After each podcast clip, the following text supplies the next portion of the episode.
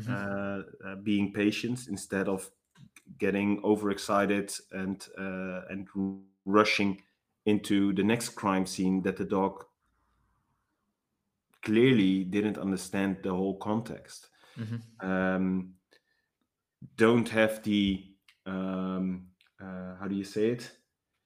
The illusion that after a suspect uh, runs away, that you will catch up.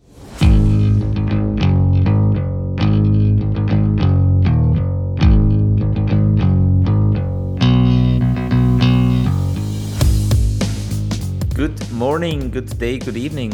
I don't know when you're listening in, but this is another episode of Kyno Talk by Kynotec. And today I have the pleasure talking to a friend of mine, a colleague from the Netherlands. So it's the it's the second Dutchman that we are having in our podcast.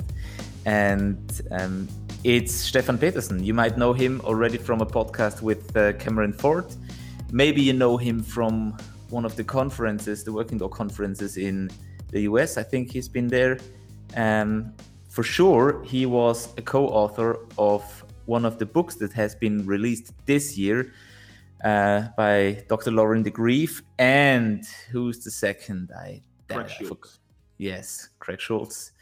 So, um, Stephan, whose voice now you also know or um, or remember, um, yeah, wrote a chapter in there uh, about uh, about specialized detection dogs, and maybe we will just um, have a short talk about that later on.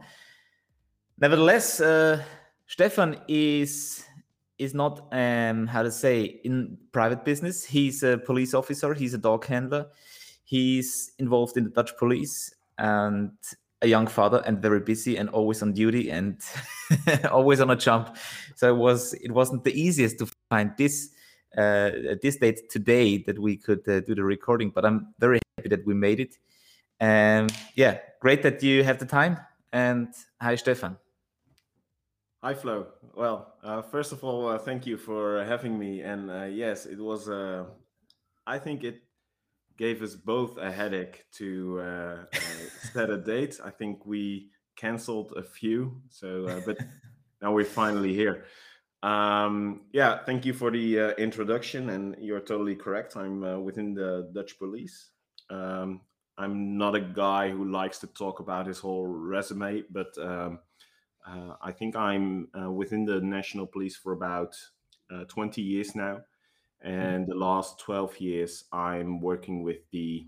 Um, it's always difficult to translate it in um, in English, but at the National Canine Unit, and Yeah. my unit is uh, specialized in detection and tracking, and um, it's uh, the national squad, and then we have uh, ten regional squads where the patrol dog handlers are uh, working in. So I'm within the um, uh, national uh, unit, and I'm also uh, involved with the uh, national urban search and rescue unit. And um, yeah, you're correct. I'm a young father. You you, you met her uh, a few months ago. She she grew a lot uh, in between. Uh, nice. so uh, so yeah, that's a little bit about me, and I think uh, all the listeners will get to know me a little bit more um, after this uh, this podcast. Yeah. But before uh, running through the catalog of questions, uh, how, how many dogs are you having right now? Right now, um, two, and I'm not to to stay in a happy marriage. I'm not allowed to have uh, uh, one or two more in the Okay. in the next few months. So Okay, hopefully, uh, okay. in the yeah, in, in the further future, uh, I can uh, work with uh, more dogs. But to be honest, um, there was a time I was working training with, I guess it was five. At Yeah. And um, yeah, thi- this was really busy, um, especially with um, ha- having a relationship. And I, I think we will get on this topic um, uh, later on. Mm. Um, but now, since I'm being a young father and also uh, back at uh, university or University of Applied Yeah. Sciences. Uh, this is a study for about four years. I'm in the second year, so I think it's wise to stay with two dogs at the moment, Sure, sure.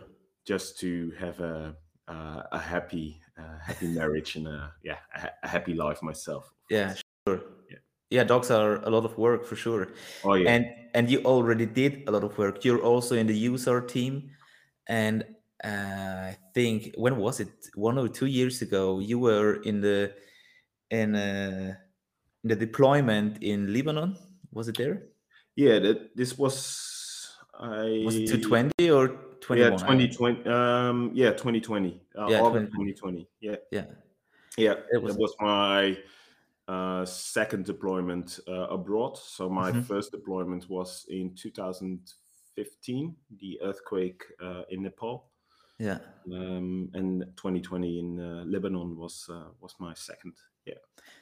In my other podcast in Knackfrosch und Gummistiefel, I had a an episode on on uh, missions abroad with uh, a German fellow um, from the @fire unit. I don't know if you if you know them, but never mind. So I know was- that. I sorry. I was uh, somebody wanted to uh, ring my doorbell, but Okay. I make a sign I'm busy. sure. sorry, I distracted you a little bit. no, no, no, no, no. Don't worry. Um, yeah, and uh, so you're not only doing the the police typical detection work, um, you also are doing the search and rescue work, which is included in in the Netherlands to the police units, right? I think there are only a few volunteer organizations. Yes. Um, to jump a little bit into how it all started for me as uh, uh, the, the the canine adventure. Mhm. Um, I think it was 16 years ago. So I, I was already working within the police, but not uh, within the uh, canine unit. And I started to train a dog at a civilian group. And I think you you know a few of them, like Sebastian and uh, Mm. Esat. Um, so I, I did this with my uh, first dog uh, ever. Uh, Okay. I never had a dog in my childhood, and um, yeah, then I uh, got to live on myself, and uh, yeah, I thought I really want to have a dog, so I uh, bought a dog, and one of my ambitions was to train it uh, for certain rescue. So uh, about 16 years ago, it all started with uh, that dog, and then a few years later, I applied to become a dog handler Mhm. um, within the national police, and I think a few months later, they asked me to apply at the National Urban Search and Rescue Team. And you're correct. Um, if you look to the uh, nation, the, the, the National Search and Rescue Team of the Netherlands, it's um, how do you say it? Um, it's a multi. um there, there are a lot of organizations involved in yeah. the urban search and rescue team. So, Yeah. for example, the re- search and rescue workers, they are firefighters uh, from certain regions. Mhm, Uh, mhm. Then you have the paramedics from uh, Mhm. working at the hospital or ambulance. Yeah. Some uh, uh, colleagues from uh, the Dutch Defense Forces. And um, at the time when they started the urban search and rescue team in the Netherlands, they asked which organization works professional with dogs, and that was the police. So this, Sure. this is the reason why uh, certain canine departments from from the Dutch police uh, get involved with uh, urban search and rescue. Nice, nice. Yeah. All right. So I, I just jump right to, to one of the, the questions. Actually, one of my uh, new questions, and that is Be careful, I'm sipping uh, hot tea, so don't make me laugh. no, no, no. Um, sorry, I, I because I even haven't printed it out yet on the version I'm having uh, right in front of me. It just popped up to my mind uh, before we got online. So, what biases do people have against your homeland, against the or or, or towards the, the the Netherlands? So- Do you do you know of any? Do you know of any biases that are people are having from the Biases? Netherlands? Uh, yeah. Let me. Uh, Prejudice or prejudice, pres- for Vorurteil in German. bias. B I A. Oh yeah, yeah, yeah, yeah. Um, well, this is uh, the red light district and, uh, and, yeah, and course, cannabis. the red light and- district, uh, the protocol on uh, um, uh, hashish, marijuana, uh, that Mhm. we are walking on wooden shoes. Uh, the tulips. Well, actually, the tulips are correct. Um, yeah, I think stuff like that. Yeah. okay. But it's not. i- i- i- Is is it true? At least true for a region, or is it just just made up by? That we walk on wooden shoes. Yeah, I have never Um, heard that actually. Well, the wooden shoes. it is true actually. Yeah. So um, I, I have uh, five brothers and sisters, and actually my youngest brother, in his childhood, he was I, I think he until he got seven, eight years old, he was Yeah. walking on wooden shoes. All right. Why? Ah, sure, sure. I remember. I remember these these uh, uh, graphics and, and and paintings in our in, in books from childhood. Huh. Yeah, yeah, sure. I will look for some photos and I, I uh, Yeah. by WhatsApp. But don't tell him. Great, great. Um, Stephan, being being in the police for so long, do you have a nickname? Um, at the moment, I'm not sure. Um, m- maybe I have, but um, I think it was until I became a dog handler. They always called me Puppy. Okay. Um, actually, it was written all over the place um, uh, on my bike, uh, on my helmet, uh, on my uh, locker. And, and the reason why I'm not sure because m- maybe I was always the youngest Okay. and um, at that time I, I was just 18 uh, when I joined the uh, National Police Force, and Mhm. I was jumping into everything and uh, uh, yeah, acting like a, a real puppy. Mhm, mhm. Um, so yeah, uh, in at the beginning when I became a dog handler, I was a little bit laughing with with a wink, if you know what Mhm. I mean Mhm. with that nickname. Um, and s- sometimes um, that it just popped in. Um, there are a few colleagues of mine um, calling me the professor, Mhm. and um, it's they always call me like this um, with a certain smile on the face. Uh, I, I think it's because um, I really like to um, read and and want to know more about Research, it yeah. from a research point of view or scientific point of view. So, uh, but I yeah, long answer, but no fancy nickname that will stick forever or hunt me. Uh, I guess. Okay. Okay. Do Um, you have a certain nickname? no, no, I don't think so. I'm just Flo, Schneider Flo from Austria. Yeah. Um, no, uh, what's the what was the name? The, the latest movie with uh, Tom Cruise, uh, the part two, Top Gun. the re- Top Gun, exactly. They have such cool oh yeah. uh, call call names, or, or how do how do they call it? Yeah.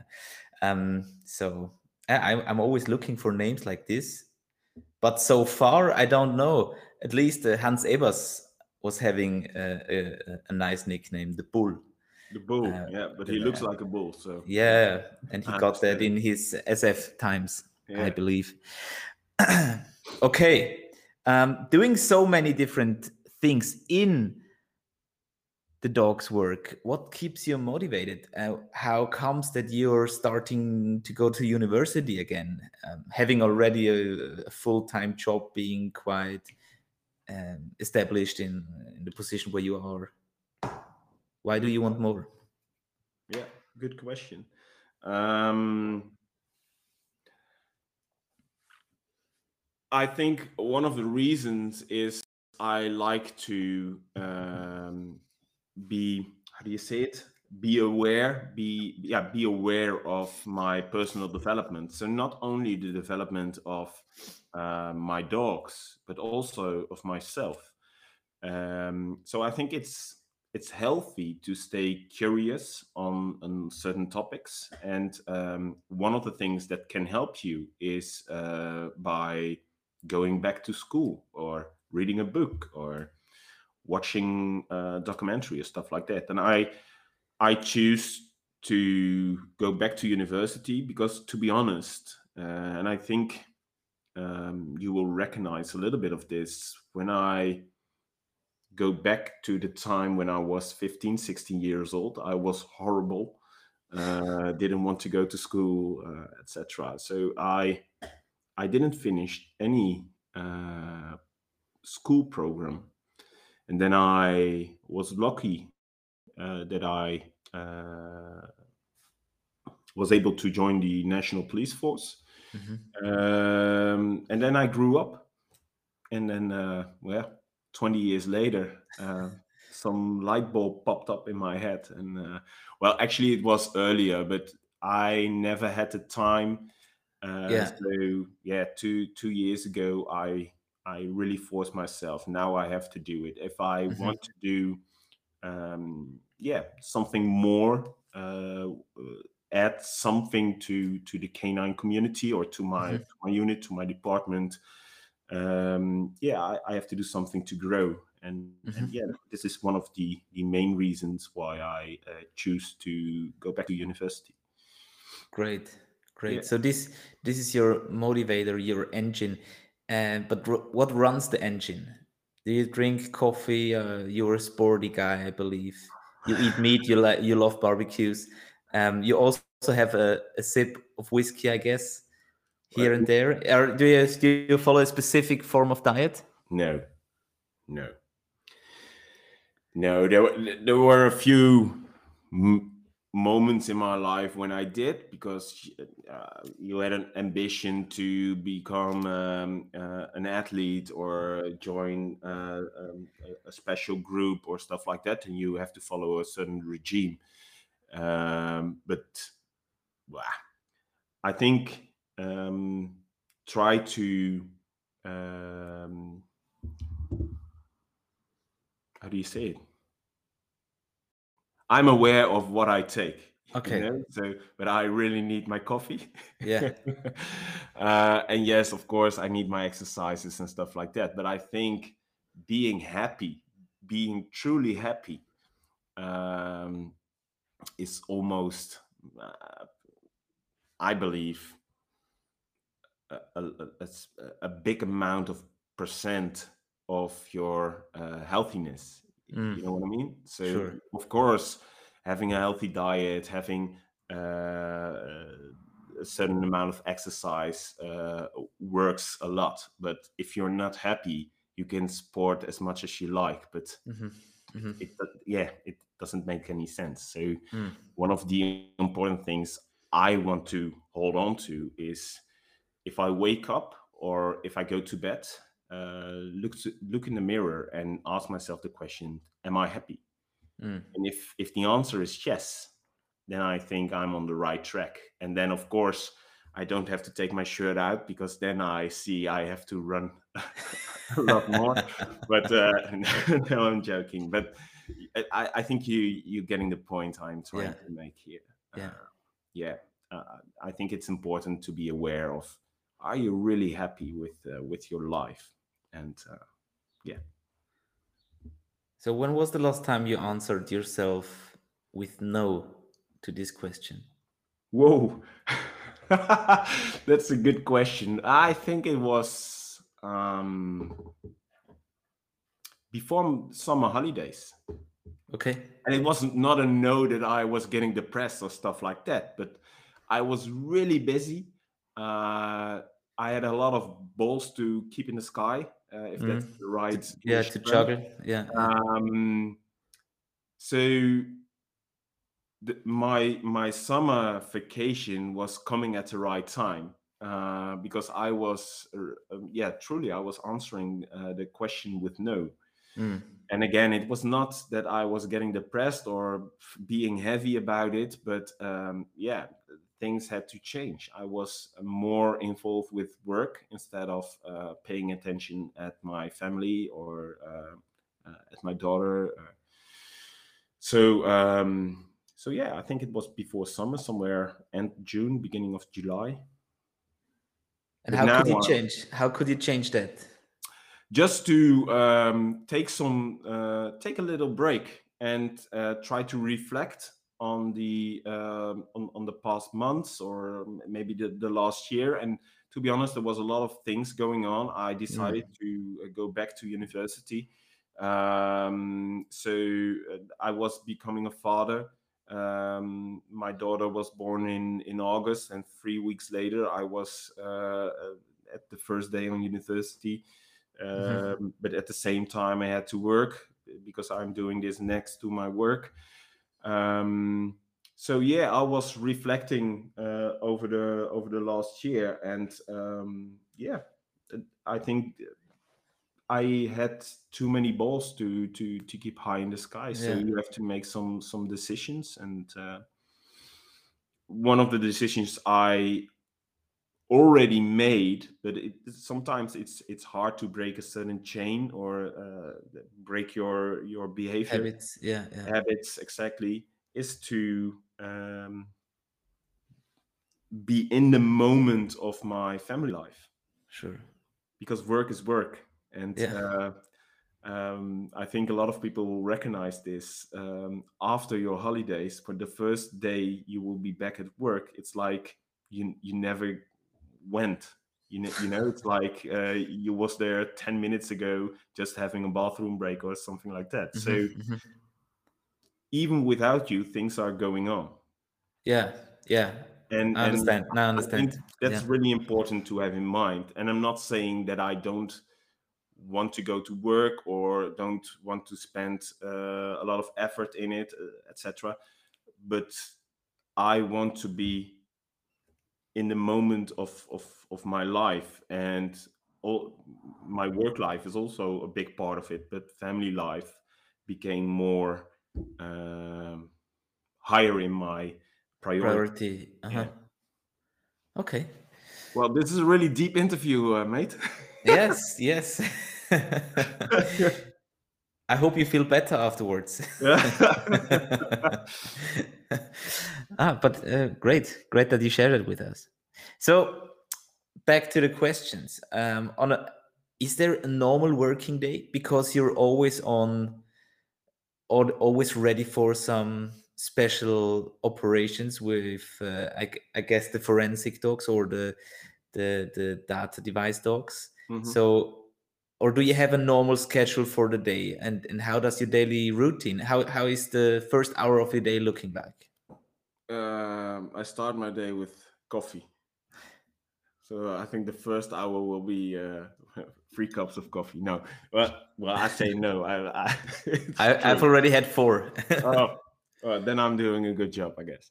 No, um, there is no, not really a normal day. To to share an um, an example of it, yesterday we had a, um, a training exercise uh, with the urban search and rescue team yeah. And it was a collaboration training exercise with the uh, USAR team and the quick rapid response team of mm-hmm. uh, firefighters.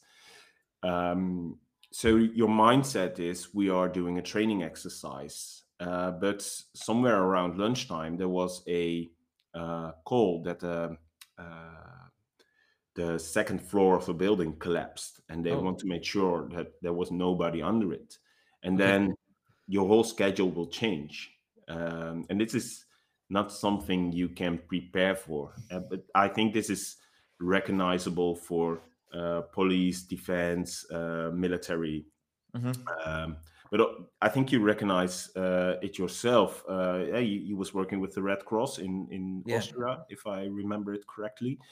Um, it's the same. You you, you can't predict when a certain call com- comes in. So, and I think this is something we have in our DNA, and it doesn't matter if you're paramedic, police, or uh, military, that you're always prepared uh, uh, to be ready to to mm-hmm. go into the operation, and it doesn't really matter if it's special operations or um, uh, an accident or stuff like that. It's it, it's all um, it's all connected to each other.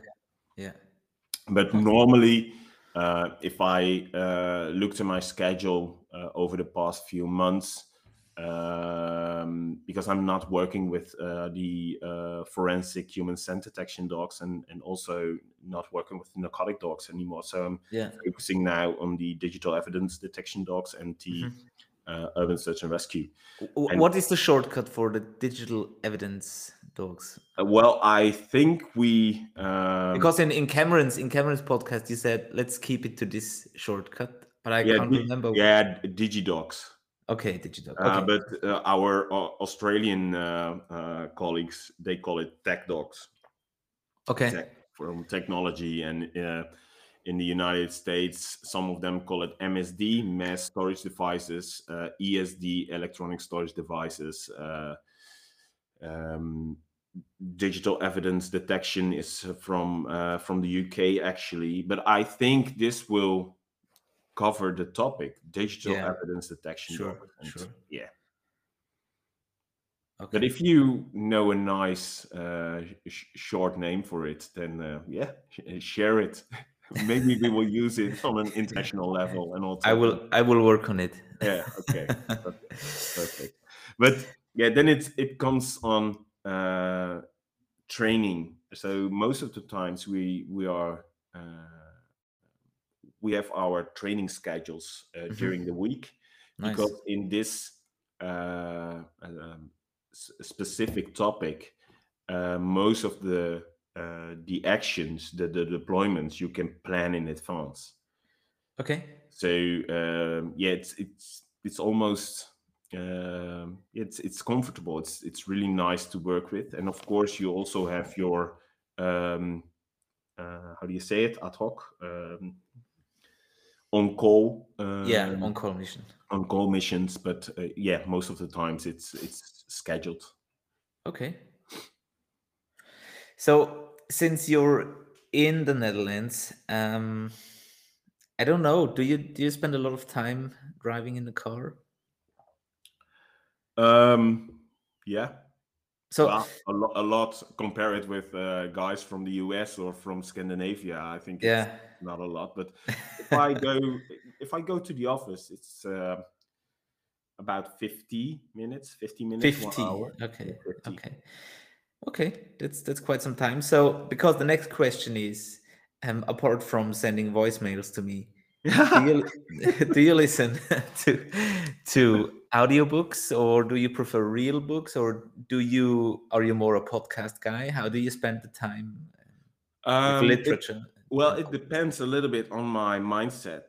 Um, so I I like podcasts, and um, uh, so I I listen to a few of uh, of you, of course, uh, but also uh, from Cameron or even uh, not canine related. So. Um, for example, for my for my study, uh, some some Okay. topics or about leadership or whatever. Um, but to be honest, I really like to enjoy uh, listening to country mu- music, just Okay. clear my mind, and um, yeah, j- just clear my mind okay nice because uh, reading a book i know you, you are going to ask me uh, not i am not that i know but i uh, assume that you will ask me uh, what my last book uh, was or the book at the moment. Well actually it's really boring. It's about uh, my study. Ah evidence, Evidence informed. learning Okay. design and uh-huh. uh, corporate uh, uh, curriculums and stuff like that. So yeah i so so let me redesign this question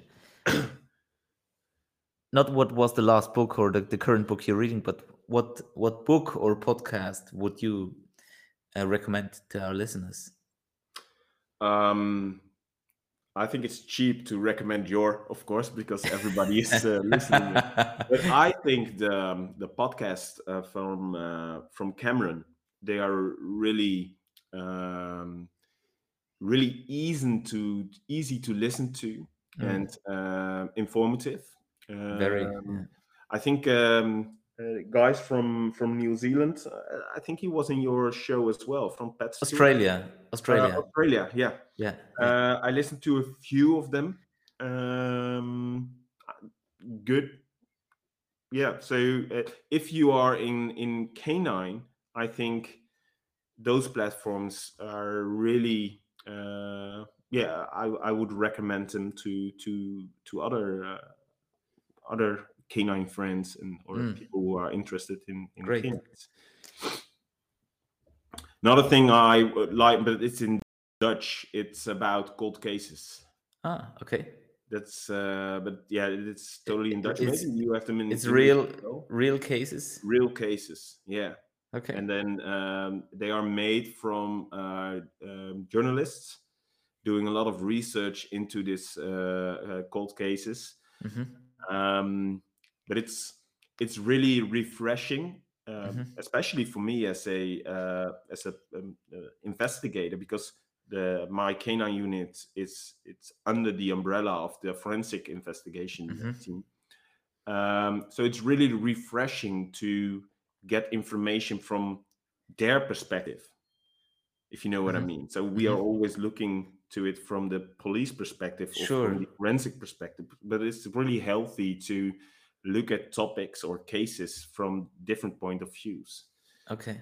So this is the reason why I like to listen to cases to podcasts as, uh, on on topics like that as well. So from I, I'm really interested in this one. Being now again on university, before that being on different workshops and and further educations in the canine um, society, uh, and before then being on the police school. Um, do you have any quote in mind that you remember frequently? Yeah, but it's um yeah, but this is not uh, uh, sorry, I'm laughing, but it's because of a certain uh, uh, uh, teacher uh, within my uh, uh, study. He is a former um, uh, royal police, Okay. um, and um, uh, he he really likes to talk about uh, uh, the past and um, uh, now he's into uh, learning and development he's a i think he's a head uh, lecturer uh, at my uh, at my uh, uh, uh, university Yeah. and um, he's always looking to things uh, from a pragmatic point of view uh, and he have some some really specific quotes but it's it's i think it's hard to translate it and if i translate it it's really stupid but his quote sticks and it makes Okay. you think uh, Okay, go ahead. things. so um, um, well i try to explain it so a lot of um, senior managers from from uh, tactical or strategic levels um, they see a problem and they always um try to solve it with training courses uh, education stuff like that Mhm. but it's not always the best solution so having a, a training or a uh, education as a solution for your problem it has to be the most efficient uh, solution and the most uh, cheapest one if it's not Okay. if it's not cheap uh, uh, the cheapest or is it not uh, effective then you have to think of something else because the education won't solve your real problem and then he uh, says um, having um, dranghek. Uh, it's um, kind of a roadblock. Okay. So uh, uh, it's cheaper to have one royal police instead of a lot of roadblocks. Okay. And it doesn't. I think it doesn't make any sense uh, translating this. But if you try to have it in Dutch, in that specific context, it it Okay. really sucks. It, uh, Okay. Yeah, he is. Uh, you you have to meet him and and you have to be there. Okay. Stupid. Was it was but- it road roadblocks or rocks? No With blocks, but it's it's roadblocks. like um. ah, uh, wait a second. like a barrier. Yeah, but um, a crush barrier. But the, um. I think we use it at um, uh, obedience uh, tracks as well. That the dog has to jump over a fence. Aha. So Yes. and they use the fences uh, as a Sure. yeah, as a road barrier. Yeah. But Yeah. from uh, yeah, don't uh, we don't get uh, don't go too deep in this because otherwise uh, we will get off. Never mind. It Never mind. make any sense. Never mind. Sorry, guys. So that's no fancy historical quote or stuff like that. Okay. Okay. Though, who inspired you and who has brought you further in your career? Oh, If if there is even one single person that that stands out. no, no. I I think um, there there are a few, and uh, those people they are really close to me. Uh, uh, but there's not a specific person standing out that that really involved my uh, or, or influenced my career or. Um, or, yeah, or things like that. There are a few, and then then you have to think about my maybe I'm I'm soft or uh, it's lame, but my wife, uh, uh, two of my brothers, it's it, um, really nice to reflect with them and get inspired with them. So one of my brothers, he is a former uh, Olympic athlete, um, Okay. and his mindset uh, really inspired me. On um, Is he older than you? no, he's one year younger. He looks older, Okay. Uh, you're just a nice looking guy. Ah, thank you, mate. but um uh yeah he he inspired me a lot actually his mindset and his drive um so um actually my two brothers and and myself we were on the uh, national uh, team of uh, karate. Uh-huh.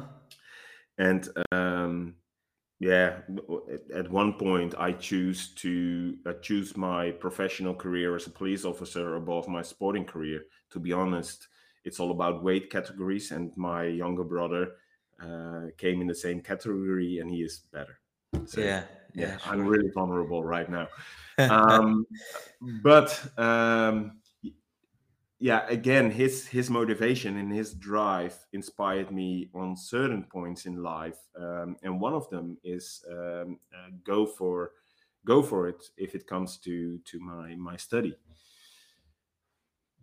Mm-hmm. Going for it. Yeah, And there is there is a, a quote from uh, Arnold Schwarzenegger that I really like, and and and I don't know why this pops up now in my mind, but maybe because of the sports thing. And and he said, um, when it already hurts, don't quit. Do Oh, some yeah. more reps because you've uh, already reached the the the pain. the pain barrier. Yeah. So just keep going. And I think we can learn a lot from athletes. The mindset of professional athletes is uh, wow. yeah, I think um, they're so mentally strong, and uh, I think we can take a lot from them into our studying or or or having our daily routines. And if it's just reading a book in the morning, but Mhm. uh, this discipline and this uh, state of mentality, mental strength is is breathtaking. And I think we yeah can take a lot of that with us. Stephan, you said you've been around 20 years in the police. Mhm. What what hasn't changed since then? Because we're always talking about the changes, but what hasn't? uh, work. Work? Yeah, short answer. Um, but the work. So um, I think um, we are living in a society that uh, the society needs the involvement of, of police work. Okay. Um, so for ah, okay. offering help, uh, for fighting crime, um, and and and I think we can uh, discover uh, more topics as well. Mm. Uh, and and I think this this will never change and has never changed. The only thing that changed is um, certain teams. So 20 years ago, we didn't have any cybercrime, or maybe a little Sure. bit. And now we see that um, traditional crime will decrease, but the uh, cybercrime is increasing with, I think, 70 or almost 80%. So Oh wow.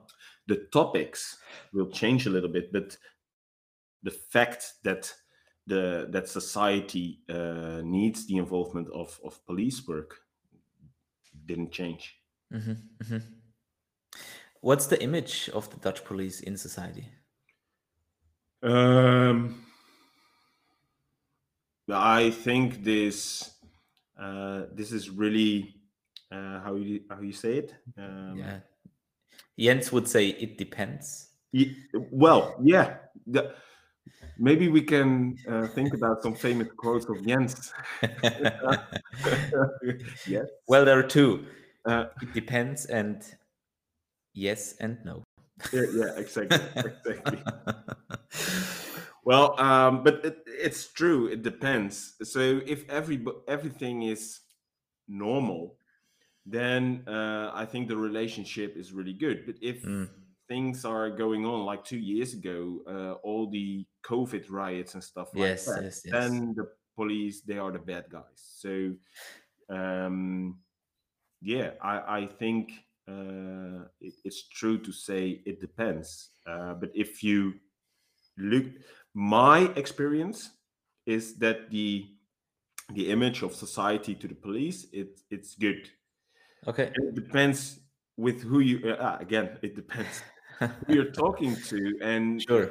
what he did. So if if if we met and um, um, you had no involvement with the police, then you will say uh, you have some good experience, for example. Mhm. But if you were not on time and you you drove too fast and you get stopped by the police and you get a fine for about uh, Sure. two, three hundred euros, then the police they are the bad guys. So Mm. it depends on your um, uh, uh, The, con- the associations, yeah, Yeah, associations exactly, exactly.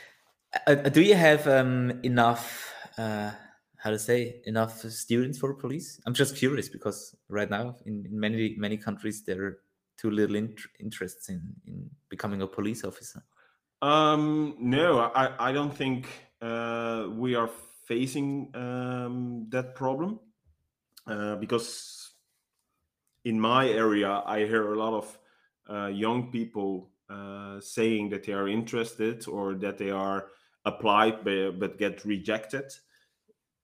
So, um, no, I, I don't think we are having a problem uh, getting people on board Okay. the things uh, the topics we are looking right now is because we want to be inclusive is that we are uh, trying to get um, uh, a diverse and inclusive uh, uh, um, public uh, on Okay. board so Mhm, mhm. um, yeah and i think that this is a challenge Mm. um, but yeah there's still people interested in the police and we are not facing uh, because i know i think it's sweden or scandinavia on certain parts they they have really big issues uh, getting new students at the at the police school Yeah. i'm not sure I, I if i remember it correctly it was sweden but uh, but no those those problems we we aren't facing at the moment Hmm. um, getting back to the dogs and then again getting back to you as person um, is there anything about working with the dogs ever since you do that um, that you have always found difficult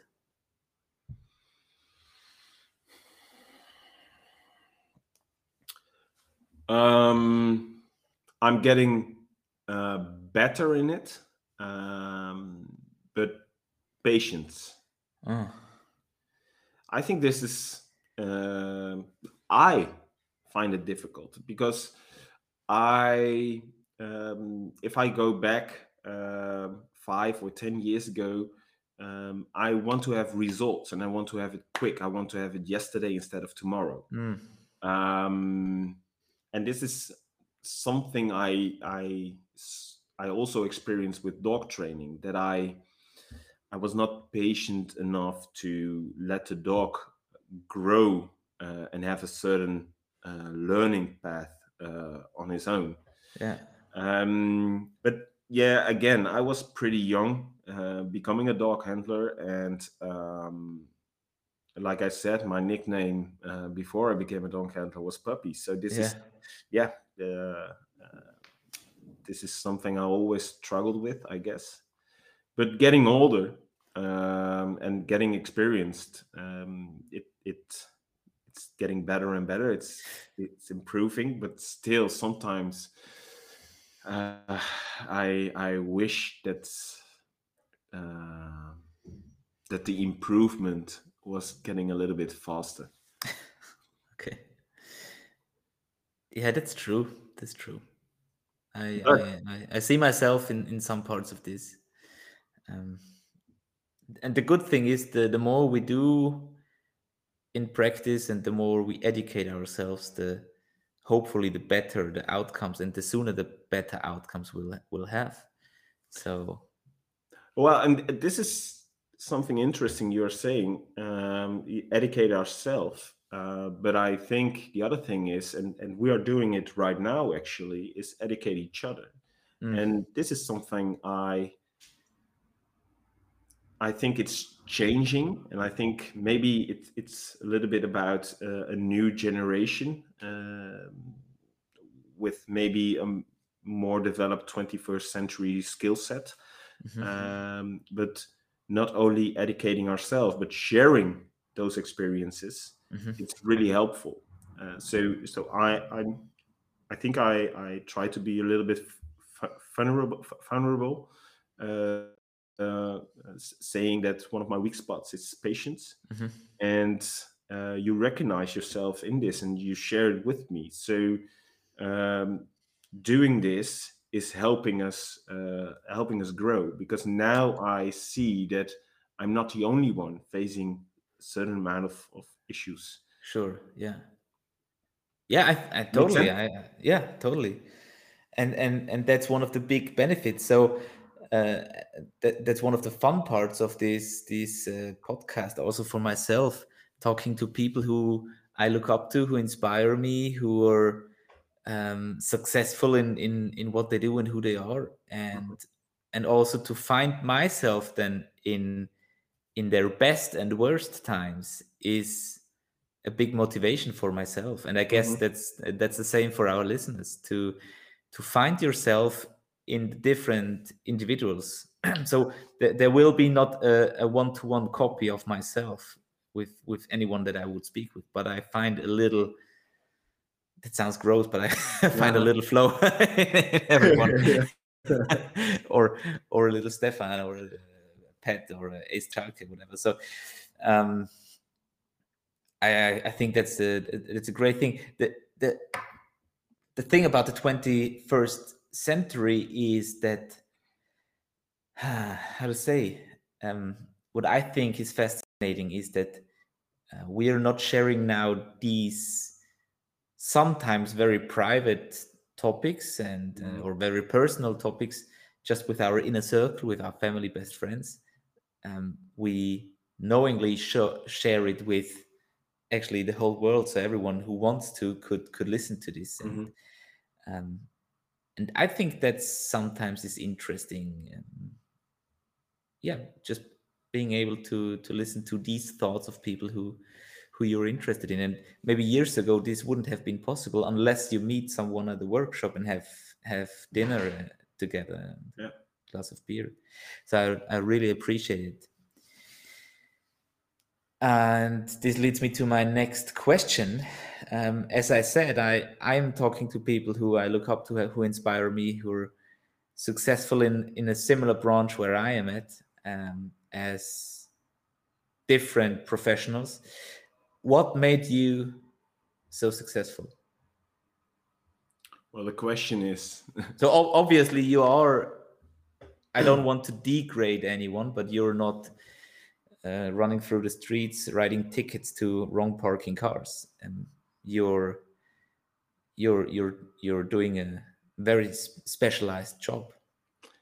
Yes, um, I understand where you are going through, and um, but um, uh, sometimes it's really uh, it gives me an awkward, awkward feeling to um, the term special and, and, and yes, yeah, and I know, I know. Again, I know what you're trying to to say. Um, I think it also has to be. Um, it's a little bit of luck being at the right moment, uh, having your interest on the right spots uh, at that time. Uh, because I think there are a lot of uh, good potential uh, dog trainers, and, and, and, it doesn't matter if you're a handler or instructor. I think in the end, we are all professional dog trainers. Mm. Um, and I think there are a lot of good potential uh, colleagues out there, but uh, because we are a really small uh, unit, I think from kennel staff uh, to uh, the management, it's about 80, yeah, maybe 80 uh, persons. 80 okay, yeah. Um, so it's really hard to join our unit because once the the seat is taken, people will stay till their pension. Mm-hmm. And mm-hmm. just to correct Graham a little bit, he was talking about uh, 67 years old. Uh, well, Graham, I have to wait until I'm 69 and a half years old. So I'm 38 at the time, uh, at the moment. So I have to work for about uh, 31 years, 31 uh, more years now. Um, so if I, if I, if let's say everyone is about 30 years old at my unit, mm-hmm. if everyone really likes their job and and will stay until the end ours you have a big problem. about 30 years. You know what i'm trying to say? So yeah. it's also about luck uh, luck and um, uh, having your interests on the on the right time at the at the right moments uh, on the right places etc um, what makes me so successful well I think the main question will be, am I successful? Uh, because I think there's a lot of things to learn, a lot of things to to develop and, and stay growing. Um, but I think the ingredients of uh, the, the the the level I'm in right now is being honestly curious to not only um, the, the, the work and the canines, but also in my my other colleagues, and not only from my unit, but also from from other countries, and not only from the police, but also from uh, civilian companies like you, like like like Tobias Jens. Mm-hmm. Uh, nah, I can name them all, and but I think everyone uh, yeah. Uh, knows uh, who I'm talking about. I think being honestly curious um, are one of the the main ingredients of of the if you can talk about level of success level of success i'm in uh, i'm i'm i'm on today mm-hmm. um, yeah yeah and i think that's that's totally necessary being curious uh, wanting find out new things and develop new things and and also doing mistakes and fail um, to get further mm-hmm. so.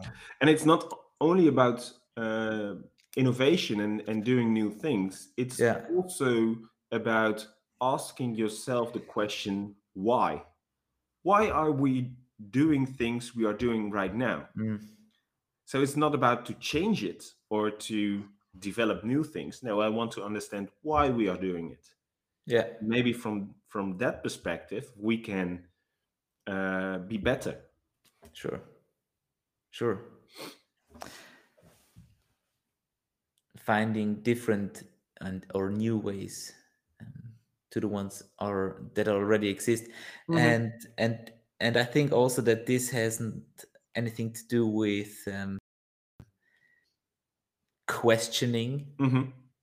the older ones or or or or or the people who have already been there done that Mhm. uh, in an unpolite way i think this is really just about uh, yeah being very thought, thoughtful and and um, because I, I i understand that um, sometimes if you um, and that's also something what what happened to me and and you mentioned it yourself. You have been the puppy.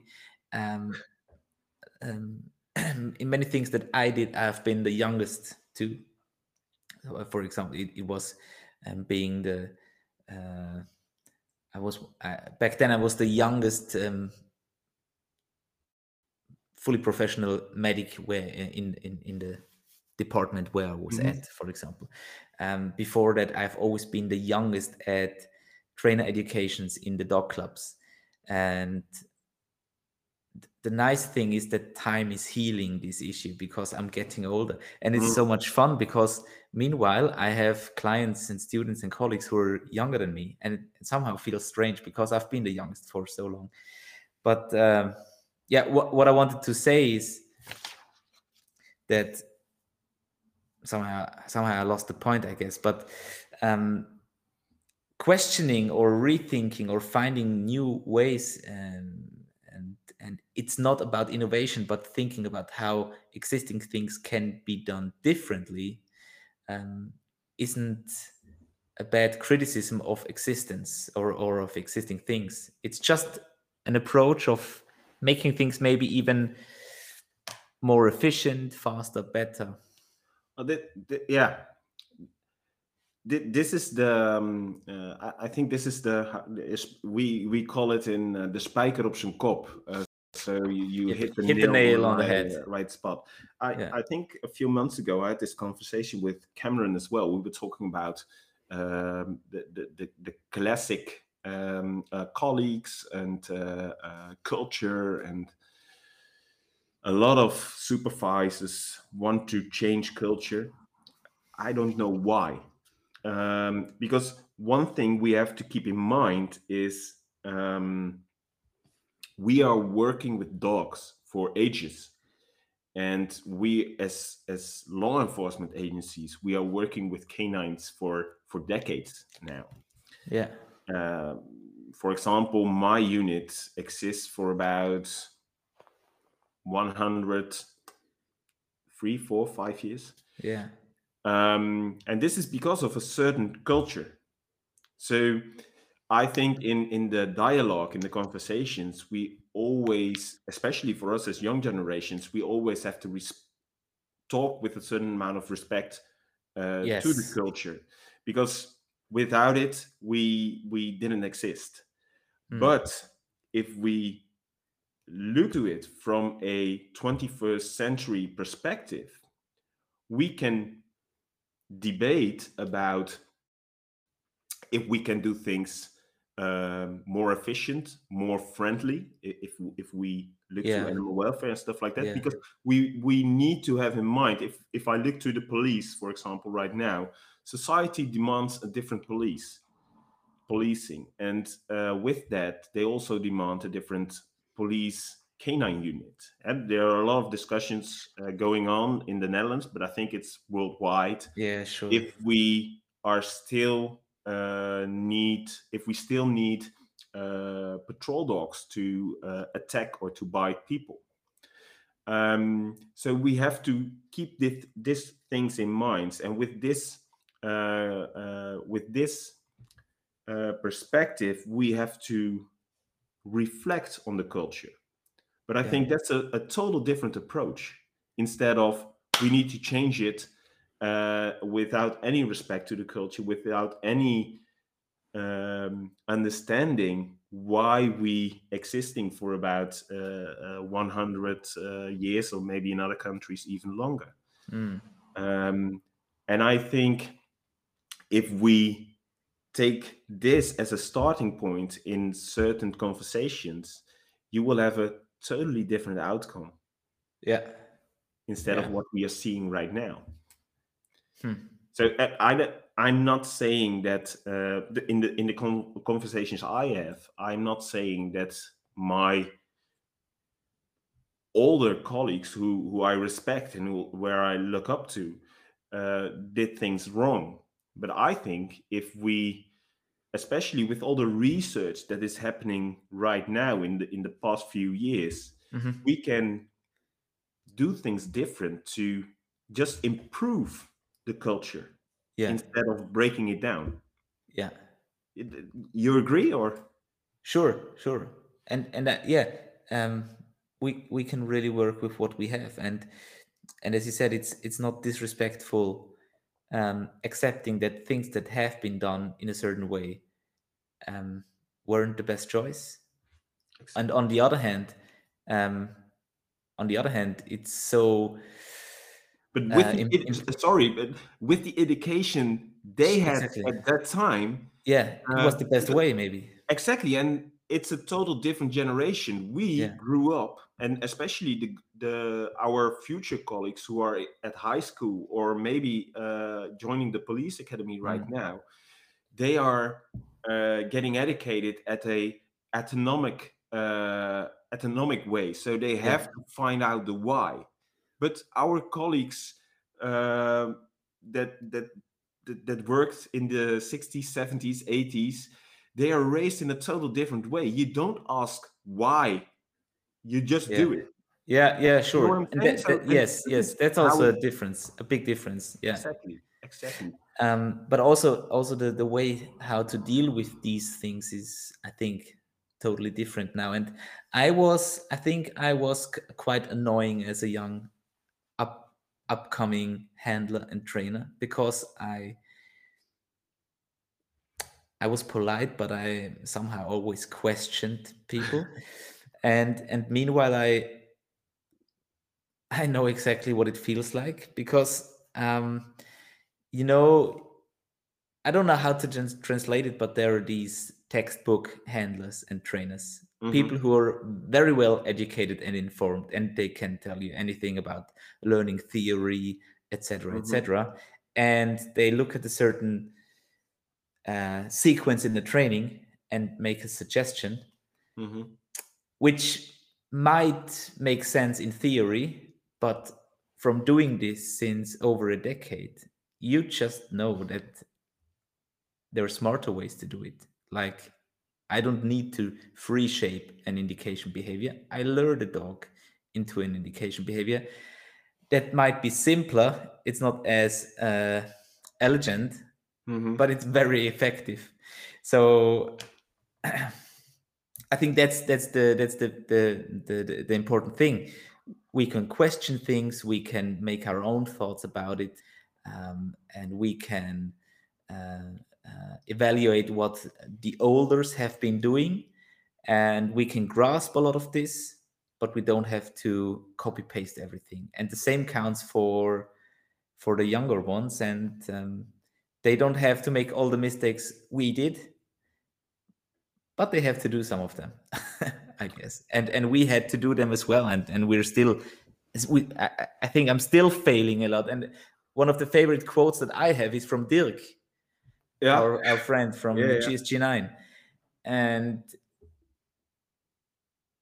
he said in in the first podcast i did with him um, that he tries to become a little less bad every day and and that's very a very humble state of mind and uh, Yeah. i really like to have that said uh, frequently This is uh, uh and and then I have to ask you for 30 seconds bathroom break. sure Um, but th- this is a really interesting uh, thing you mentioned the, the mistakes and uh, learning is about making mistakes. If I uh, look back on uh, a lot of training sessions, and I think you will recognize this when you try to, if we evaluate the training sessions, um, a lot of times you hear, um, yeah, it was good, it was okay.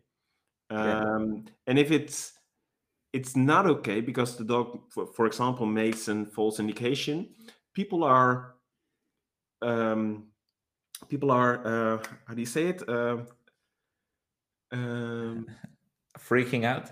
freaking yeah yeah thank you freaking out uh because and then you hear them say my dog never made a false indication blah blah blah blah and then a lot of yeah one of my responses are uh, will be you have to question your uh, level of training if you never make a mistake if your dog never makes a Mm. false indication what is the level your, of your training Yeah.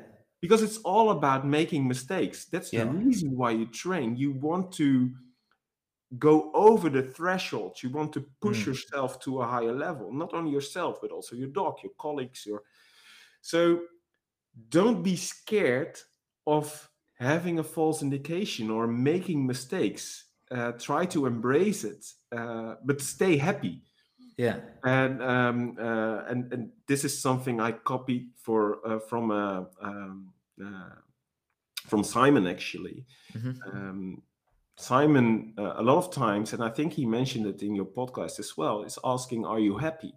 But I Mhm. think he's he's making a really good point. Uh, it's all about uh, being being happy, being comfortable, and then it doesn't matter if you make mistakes because making the mis- mistake will make you stronger.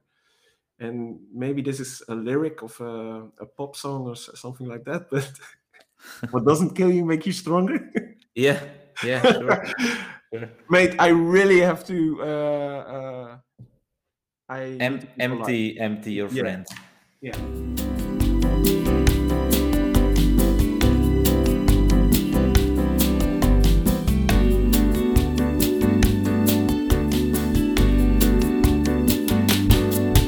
This is another premiere of the most pee breaks in one episode ever. I, I just went out with the puppy as well. Mm. So, okay. By the way, he's doing great. Uh, it's a great dog. How he's old is he very, now? Ni- he's Nine, very 10 promising. weeks? No, no, he's uh, now five months. Oh, five months. Oh, wow. Oh, sorry, four, four months. Must be four months. Okay. Um, yeah, he was born in in June, and he got back to the breeder uh, Mm. because the couple who got him um, separated. Then dog went to the mother. She Oh, yeah. was seventy years old, and um, uh, and he started to chew on the wooden furniture from Mhm. Italy, and so she really freaked out and she had to go to hospital. um, and I heard that and I said, "Great! I want, I want this dog. I want this puppy who is driving people Crazy. to hospital." Yeah. Yeah, yeah. So, and right now he's he's been sleeping the whole morning. We went for a walk before the podcast, so I can Mm. have some some time. And yeah, he has great um, um, prey drive already. So Cool. Yeah, I really like his bloodlines. Uh, mm. so, uh, have you watched some of the clips I posted? to be honest, no. You should. But Or maybe I sent you. Maybe I sent you some videos. Uh, I Yeah, yeah, you- please do it. Um, okay, but back back to the questions.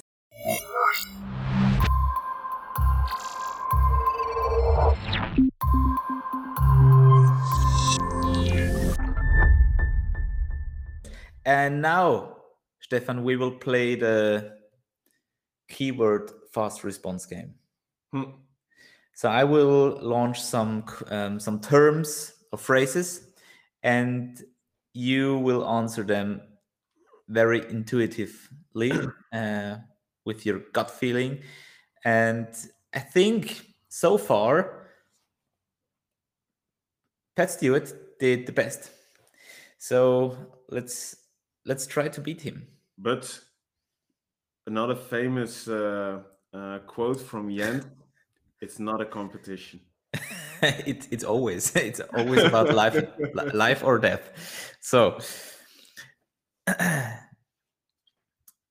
hope the, the, the question is clear um the, your favorite branch in dog training Detection. and which one of detection Uh, digital evidence, of course. what a stupid question Yeah. the most valuable trait you have learned being in the police? Um, think before you act. A word to describe the development of police dogs in the Netherlands in the past years. Uh, innovative. Nice. A trait every dog handler should have. Mm, patience. Things you have learned in search and rescue.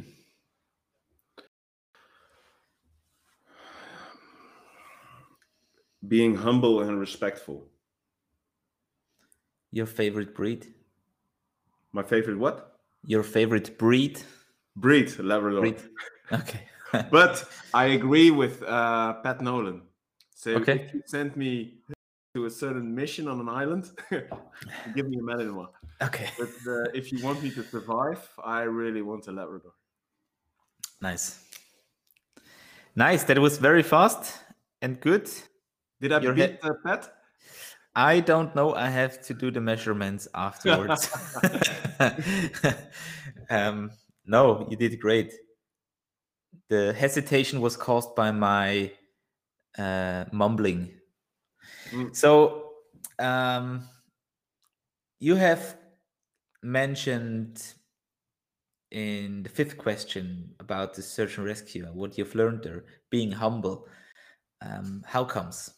What were your impressions? I think especially in Nepal, Yeah. who who, yeah, designed this answer. Um, this is a country that is that's. I'm not sure if this, if it's the poorest country in the world, but uh, one of the poorest countries. And then a disaster like uh, the earthquake of 2015 happened, and uh, yeah, they they didn't had had a lot, and now they had nothing. Mhm. Um, but being there, what what truly amazed me was the uh, the power of um, mental flexibility, how people uh, actually dealt with a with a disaster like uh, uh, like like that, Mhm. and um, this especially when I got home and and and to be honest, I I got home and I I think it was the same night that we went to uh, a restaurant to to uh, have a quick dinner, and uh, a guy a few tables next to me was arguing uh, with the um, uh, the restaurant Waiter. wait the with the waiter about the fact that his plate was too hot or too cold. I, I can't remember it, and this this really made me angry Mm. um, because we have the luxury to to go out and to buy anything we want and and having having and eating everything we want and um, a few hours before i was uh, i was in a country where they had totally nothing but Mm. they were happy with the little things they had and um, yeah th- Being th- being alive.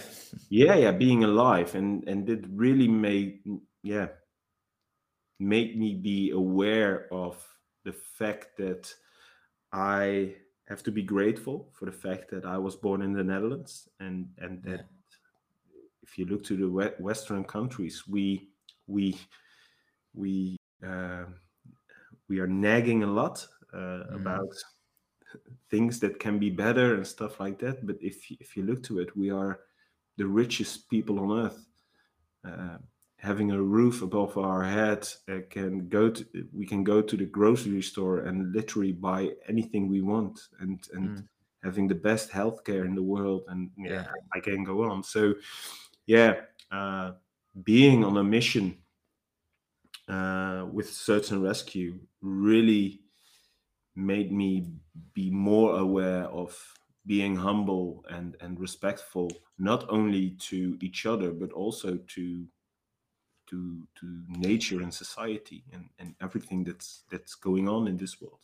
Mm. not to be really spiritual uh, now or but um, it, yeah i mean it. I uh, this this is i think this is the big thing i i learned about search and rescue wow. Apart from these events that uh, that you prepare for but you can't plan how do you organize your your everyday life? Um, do you use specific smart apps or post-its the old way? No i i did it. Um, i got injured uh, on my shoulder actually and they um, uh, they told me that I was never able to to sport or join a special force uh, again, um, and it, uh, it it made me think I have to, I, I have to be back on the uh, competition for uh, karate, for example. So at that time, I had a lot of post-its with goals and ah, tried to visualize myself having my karate gi back on and wearing my karate gi. Um, and and this mindset really helped me uh, to to recover. Mm. Uh, but nowadays, I I don't work with post-its or quotes or certain routines. I the, the routine I have is uh, like I mentioned before to truly enjoy my my, my family life. Mm-hmm. So yeah, when I have to go to work, I have to be awake on a certain time. I I have to do the all the routine, uh, the, especially with the baby. You have to you have to be specific in your routines. but when I uh, when I'm having a weekend, um, I, I don't care if we s- sleep until eight o'clock or whatever. Mm. It, uh, I'm I'm not getting confused if things are going um, uh, things are going different uh, the way I I planned. Yeah. Um, yeah, and and it, this helps for me, but I can lose some pounds, and uh, yeah, um, having a uh, a, mo- a, motivator. Um, I'm wearing a Garmin, and Garmin yeah. works with batches. Yeah, uh, this, this, works for me. So, yeah. Uh, oh, we should connect. I also have my. Ah, oh yeah, yeah. know what we you're can, proposing we can right have now, my friend. weekly weekly challenges of who is having the most steps ah, per day. Okay, we will do it. now we have a competition now we have a real competition. no, but yeah, this uh, this this helps me a little bit. But I'm not a guy. Uh, it works for you. I see a lot of your uh, Instagram uh, timelines that you're awake around five o'clock, having a coffee, reading a book with all the. I think, wow, this is uh, really disciplined and. Uh I try. I I I can't accomplish these. So actually, my goal is um, to be on the couch no later than 5 a.m. But uh, many times I I I couldn't do it because I was not disciplined and I I pressed on snooze or sleep oh, yeah, again yeah. on on, yeah. on the phone. Uh, and then what was it then? I'm I'm very I'm very affected by uh, who are these guys? Yeah, these big players from the US and talking about motivation and discipline. Oh yeah, yeah, yeah. And and I like what Jocko Willink always yeah. says. He wants to be up earlier than the enemy. and and so that's what I have to do now. Yeah. He wrote a good book actually with um, what's the name of his colleague? uh, Leif? I don't know, but I, I I've bought one of his books for uh, at Audible as an audiobook. Oh yeah, so that's on my list. Yeah. Which one is it? Extreme Ownership. Yeah, I think so. Yeah.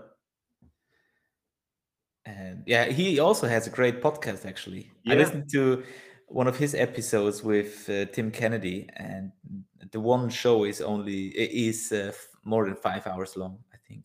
So Oh, it was wow. great driving to Germany and to Landespolizei, Niedersachsen. Yeah, yeah. Okay. Um, I know that you're employed by the police, so you have uh, a certain amount of holidays that you have to take. Mhm. Um, you already mentioned a lot that you that family is a big focus now and and has a high priority. So I guess you plan your free time, but have you always done so? Have you planned your free time when you were uh, young and wild as a police officer, as a as a handler?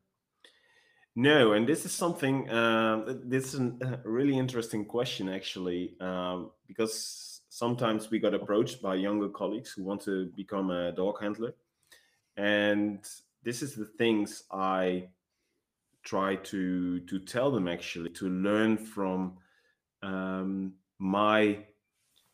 I'm not sure if it, it was a misunderstanding, but I uh, nobody noticed this at the time I applied to become a dog handler because um, I'm not sure how it is uh, in other countries, but my dogs are with me 24 7. And this means a lot because um, work is not done uh, after nine to five. Uh, you have to walk your dogs, you have to take care of your dogs. Uh, when they have an issue uh, related to health, you have to take Yeah. care of them, etc.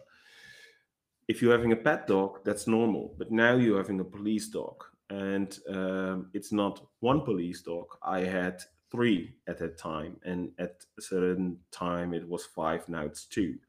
But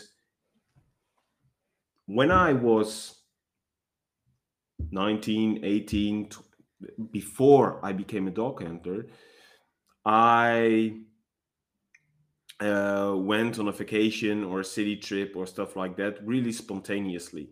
Mm. So, um, well, it's Friday. Pack your bags. Let's go. We will see at uh, in Amsterdam uh, which plane we catch. Uh, Yeah.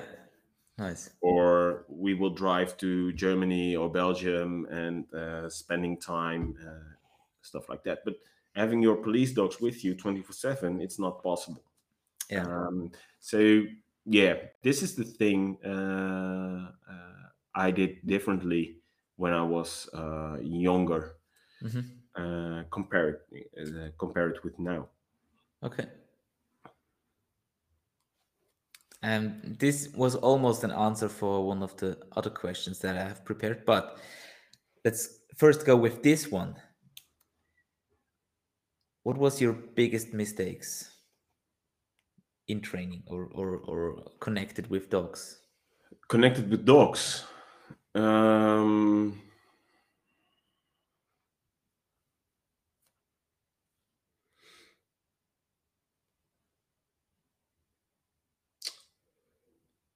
yeah, I made a lot.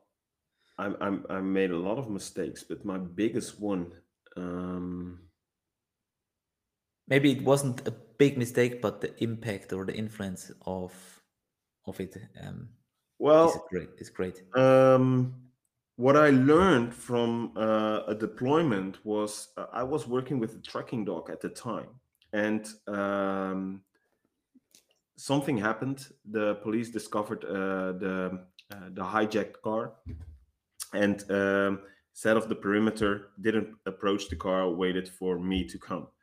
So I uh, let the dog sniff uh, at the side of the, the the driving side, and Okay. my dog was able to pick up scent, and he followed the track.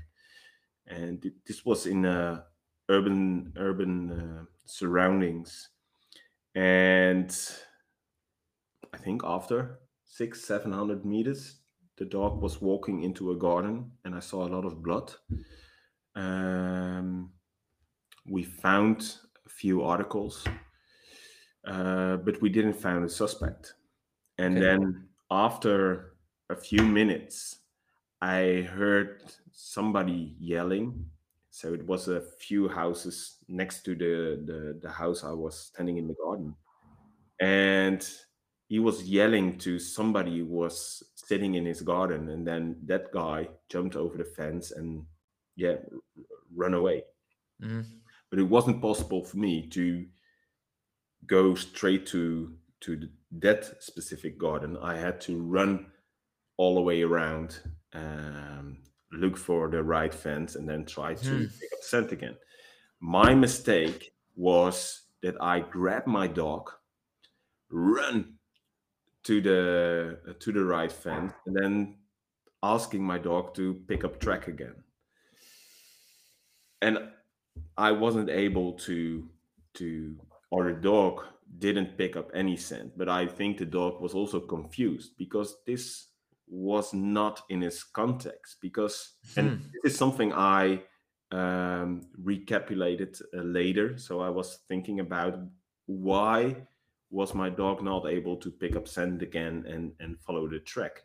Yeah. Actually, we we arrested the suspect because um, uh, I asked a colleague with a human blood detection dog to to come to the crime scene, and this dog was actually able to Aha. uh, find a little small drops of uh, human blood.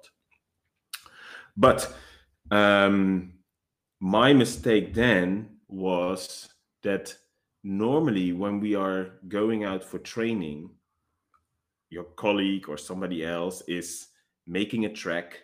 You're driving to the to, to the training area. Everything goes really relaxed. Mm. Take your dog out, put on the leash, and then um, take your dog to the right spot. Yeah. This is the same scenario um, at the time when I was uh, trying to pick up a track from the car, driving to the crime scene, take the dog Sure. out. But then uh, it was really hectic. To be honest, I had adrenaline myself because I really wanted to arrest uh, this suspect. Um, uh, but yeah, I think it's all about context. So one of the things I did after was trying to copy this context. So Yeah. having uh, a little run with the dog, and and of course, still it's all training. So going, making the transfer to the real operation, that's really difficult. Mm. But yeah, I did my best to learn from that mistake and uh, try to improve it to uh, be better prepared, like we talked about earlier, Yeah. Yeah. for uh, another call like this or another situation like Yeah. this. Train as you fight. Yeah, exactly. Is, Yeah. um, and But that's you uh, have that's to um, uh, have to have the right balance. So it's not always about train as you fight, uh, especially when it comes to dogs, because you also want to improve certain things. So yeah. having the right balance, I think, Yeah. is really important. Yeah. Do you pay attention to your gut feeling in Oh, yeah. training? Yeah. Yeah. I think it's really important to, um, and I, I am, as you know, I embrace research and I am embracing uh, science. Uh, I think it's really necessary for us to collect data Yeah.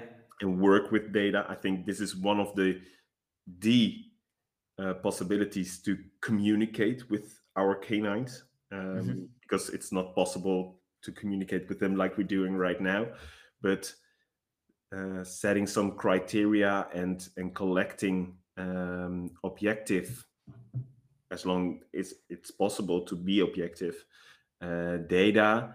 Um, I think it's possible to communicate, or at least to have insight of what you are actually doing, and if your dog is um, developing and learning from things. Um, but trusting my gut feeling is always um, uh, overshadowing it. Okay. And sometimes you make mistakes. yeah, sure. And that's a good Yeah, yeah, yeah. yeah. At least- at least- gut feeling is not the right. at least right what to do with it afterwards is is important. Um and it's interesting. I'm reading this book right now. I'm thinking slower, thinking faster. Yeah. and well i'm almost at the middle now and it's very interesting because it's uh, actually a lot about uh, intuition hmm uh, in in the first phase of reacting to something it's a lot of intuition and the second system is the the non-emotional system it's the cognitive system where we really think about things. But even the second system the the, the cognitive one is totally affected by the gut feeling. So we can't um, we can't um, blur it out. We are always affected by intuition. Of course. And intuition is always affected by everything we, we have uh, uh, we have um, oh man now i have word finding problems. Yeah everything we've learned everything that we associate things with and so it, it it's always a circle of of effect. Mm-hmm. i agree. Stephan what was the worst advice you have ever received?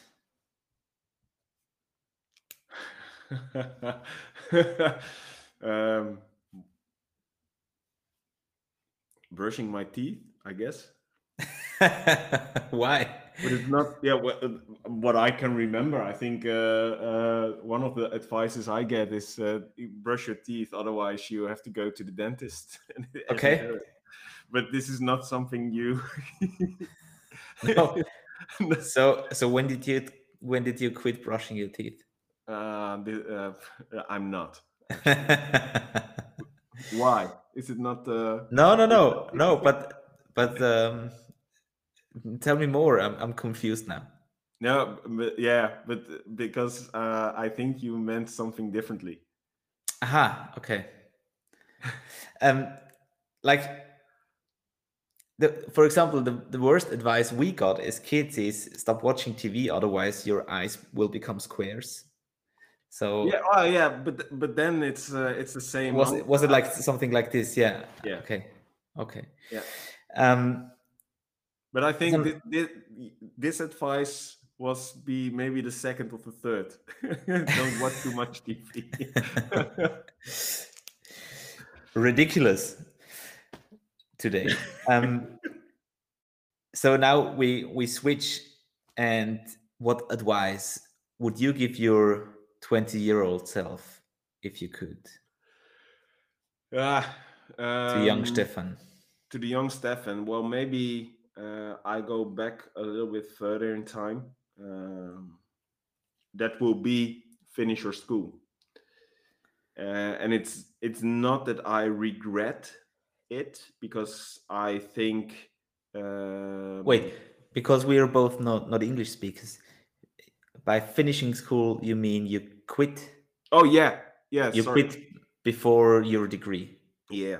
So i never uh, reached um, uh, how do you say it? Prom. Yeah yeah. I never yeah. went to prom. So um, yeah i uh, of course i was in high school. Um, i'm not sure what the what the english uh, terms are but uh, gymnasium? Yeah, uh, yeah. same in Austria. Yeah, yeah, and then you have uh, one level below it. Um, because I was really interested in sports at the time, so I was in a specific program. But um, anyway, I became 15, 16, had other interests. Hmm. Uh, going out, uh, wanted to work. So um, yeah, I never uh, finished my uh, high school education program, and did it make me bad? No, I, I don't think so because I had to start on the bottom of a lot of things. Even in the police force, I had mm. to hmm. start on the lowest rank and then um, work all the way up for uh, to where I'm right now. Um, and it makes me, how do you say it, streetwise? And I think, uh, mm. yeah, education on the street is also really, it's good to to have some uh, street education. Uh, sure. If you know what I mean. But um, what I'm knowing right now, it was better for me to finish my high school uh, education program. Uh, but yeah, so, so, that would be my uh, my advice advice to uh, to the 16 year old Stephan. Okay, interesting. I also skipped school or I finished before mm-hmm. having any degrees. and we both And- have a big beard. So uh, well, yes. I shaved, but uh, so, and it could have been worse, I guess, for both of us hmm. looking back. Yeah, I think I was lucky at that time because I was spending a lot of time uh, on the streets, and uh, actually, it was a community police officer that uh, asked me if I was um, how do you say it? Stupid. Um, yeah, well, yeah, of course, but that was a stupid question. He could see it at the time. But um, if I was, uh, uh, how do you say it, uh, eager to uh, or interested to uh, join a shift for Mhm. for a day, Mhm. and Oh wow! yeah, they, this was Like really a like a scholarship. yeah, so, something like that. Yeah, Okay. and this just woke up the the little flame inside me uh, Mm. to become a police officer. hmm Great. Yeah. I guess I know the answer, but what are you proud of? Write it down and then show it to me. no, of course, I'm proud of my uh, little da- daughter. Yeah, Th- This is something I'm really proud of, and I'm proud of. Um, yeah, I'm proud of my whole family. I'm I'm proud Nice. of the life I have, and uh, yeah, I'm I'm really grateful for the life I have. But yeah, I'm I'm proud of the little girl. Nice. That's Yeah. great. And you you already mentioned you were at the right time at the right place. Sometimes you were lucky, but also you put a lot of effort into yourself. Um, how do you reward yourself? whiskey. No. well, actually, sometimes, um, sometimes I do. Um, but if I'm really, we we haven't we didn't drink when when I met you, right? um, well, actually, before I summer because I had to I had to drive to Switzerland then, but yeah. we didn't find the time to get wasted. So we will do it when I'm in Vienna. Um, yes. but I will I will bring some booze with me because I think Austria is uh, a little bit uh, expensive. Uh, Ah, when it comes to alcohol. But uh, I think actually we we had a drink uh, when we did a uh, virtual drink with Andre and Yes, and you true. and me and yeah. It was just the three of us. yeah Yeah. and and that was fun. Yeah, that was fun. That's true. but um, yeah, I, when I'm busy, uh, um, for, for example, when I have uh, to study or uh, uh, making uh, a report or something like that, um, I reward myself with some free time. And this is something I learned uh, the Pomodoro technique. Do you know it? No. So uh, Pomodoro is just a, uh, uh, a, a how do you say it in English? A clock for cooking. Ah, yeah, yeah, the egg clock. Yeah, the egg clock inderdaad. Uh, it, inderdaad, dat is dit is a Dutch word with an English accent. Sorry, Okay.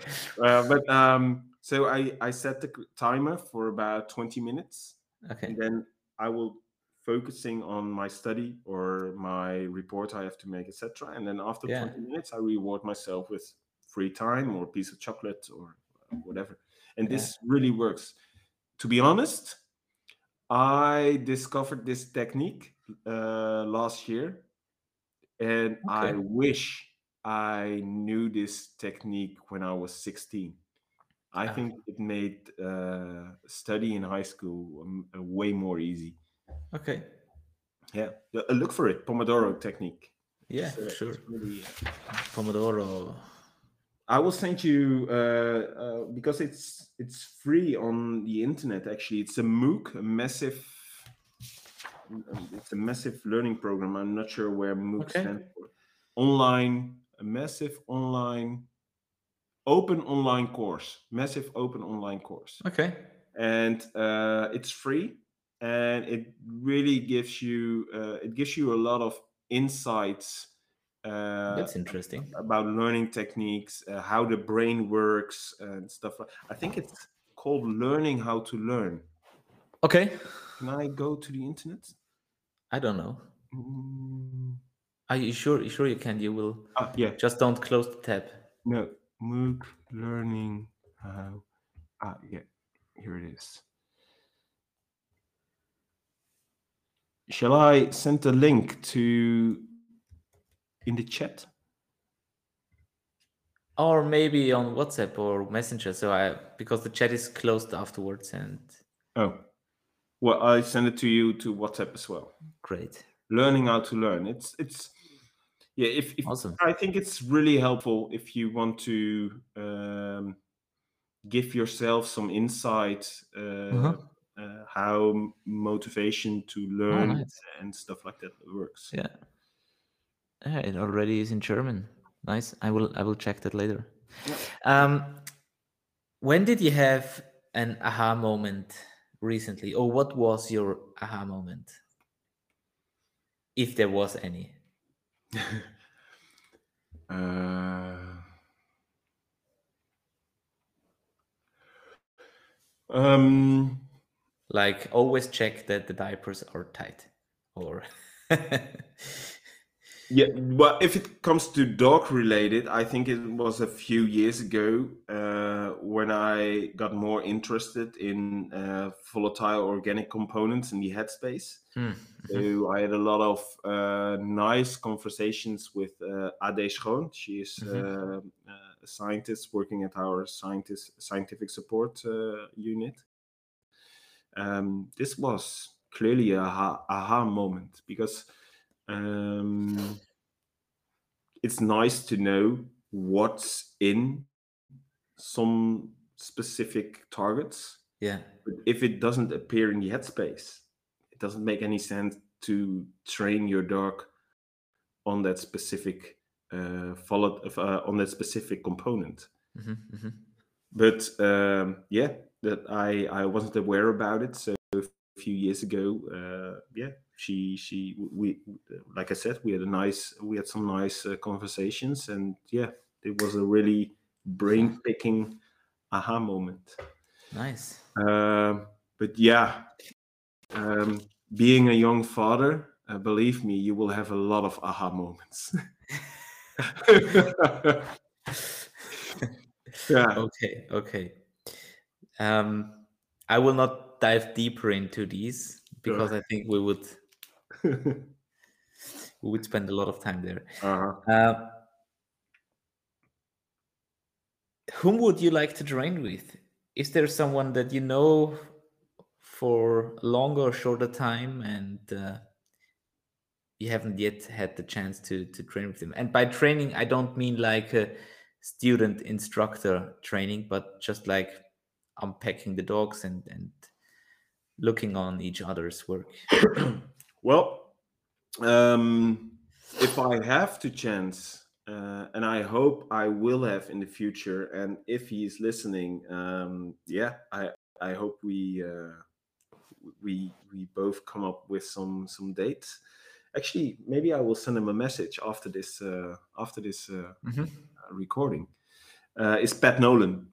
Uh, as you know, uh, Pat uh, and me, we both have um, uh, a certain uh, passion about uh, hunting dogs and Mhm. re- retrieving, uh, to be more specific. And um, yeah, I'm really impressed about uh, the directional work um, w- when it comes with uh, retrieving. Yeah. Um, compare it with uh, with what we do here in the Netherlands. So Yeah. uh, when we uh, when I go out for a hunt um, and I want to send my dog to uh, uh, to a to a runner, uh, this is something we we uh, we call when we shoot a bird, and the bird will not uh, be um, uh, dead, but Yes. getting hurt and, and Yeah. runs away. It calls a runner. Yeah. Uh, so this is this is our priority. The dog has to bring the dog in so we can um, The bird. Yeah. Yeah. um, but I think when I have to send the dog for about 100 meters, it, it's it's far. Mm. Uh, compare it with the competition in, in the in the US, they will do it for about two, three hundred meters, and I think that's really impressive. And Yeah. they Yeah. have- they have different techniques, of course. Uh, I as you know, uh, Pat is uh, uh, has uh, specific training techniques to do it. But I, yeah, to be short, I love to train with him. Yeah, great. And his name has he has been mentioned several times in this podcast already. Really? Um. So he's getting busy. Yeah. or we have to join together. That uh, yes. Yes. So actually, actually, that was part of uh, a birthday present I have received. Um. Actually, just money by by friends and family to either get Pat here or getting my own ass over to the US to to meet up with him Yeah. and maybe some others. So um, if if we get the chance to get him to Europe, I will let you know. Yeah, please do. And if I go to the US, I will let you know, and then you will join me. Yes, and uh, yeah, that would be great. That would be a lot of fun. Uh, are there any newcomers um, that you know of and whom who um, yeah where you would like to drop a name? Uh, so anyone in your environment, uh, young police dog trainer, young police officer or dog handler, or in your in the hunting community because you're also doing the hunting as well that uh, we haven't mentioned until you came up with Pat. Mhm. So, is there anyone that you think, oh, this guy or this girl has potential, and um, we might will hear more of in the future? Um, yeah, I, I think. Um, yeah, I think uh, I, I know a few. I'm not sure if my colleagues um, are comfortable enough that I will um, uh, put their names out right Yeah. now. But um, yeah, to be honest, we have uh, a lot of new and, and, and young colleagues, but also uh, older colleagues. I think a lot of people never heard from.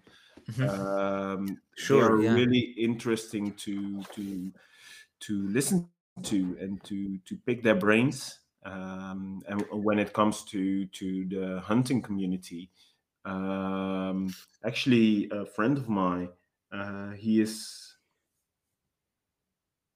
is, is it now or maybe next week? We have the uh, European uh, Championships, uh, retrieving championships, and he will represent uh, the Netherlands. Uh, I, I think to pick his brain, um, it will be really interesting to uh, uh, yeah, for for a lot of guys in in your audience uh, uh, Mhm. to listen to Mhm. because I think it's and, and then it comes to curi- uh, uh, curiosity again.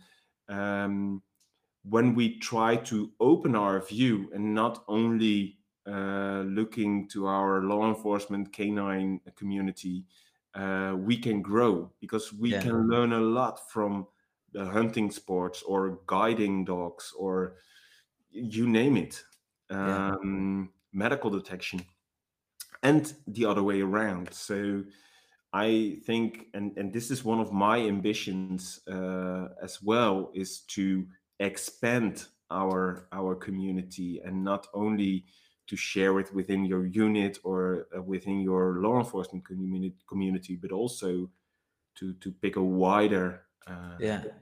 uh, wider uh, range Mhm, mhm. So yeah but um yeah i, I think uh, this guy who's joining uh, the european championships will be really really nice to to have in your show Yeah.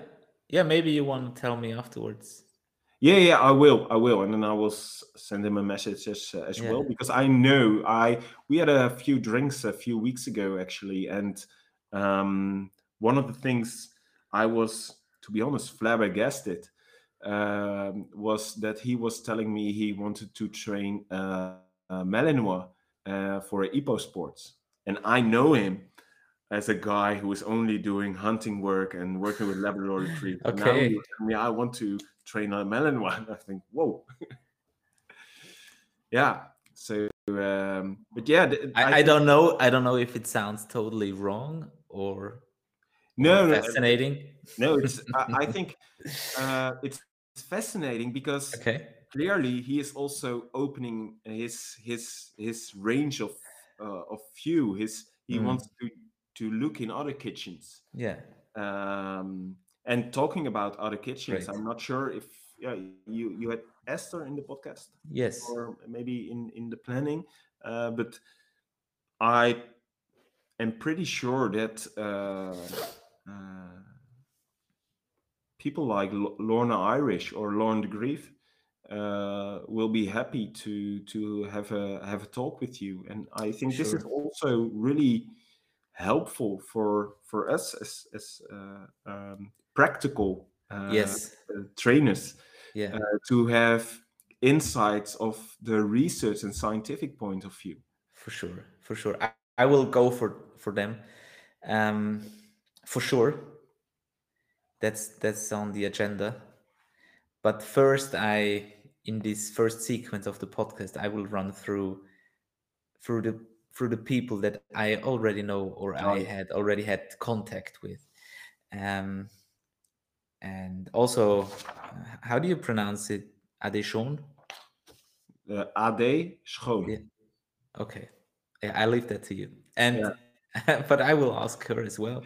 Um and and also Nathan Hall and Oh yeah, and Yeah. um, people like them. I think th- this will be very beneficial, very interesting um interviews. But th- then maybe I will dive deeper into specific topics of their work. Yeah. Not that they are not interesting as as individuals, for sure they are very interesting but um, I, I would like really to, to dive into into certain topics then um, well stephan we are we are almost done but but but a few more questions and i don't know if you have listened to pat stuart's episode i did not yet. No. So, wait a second.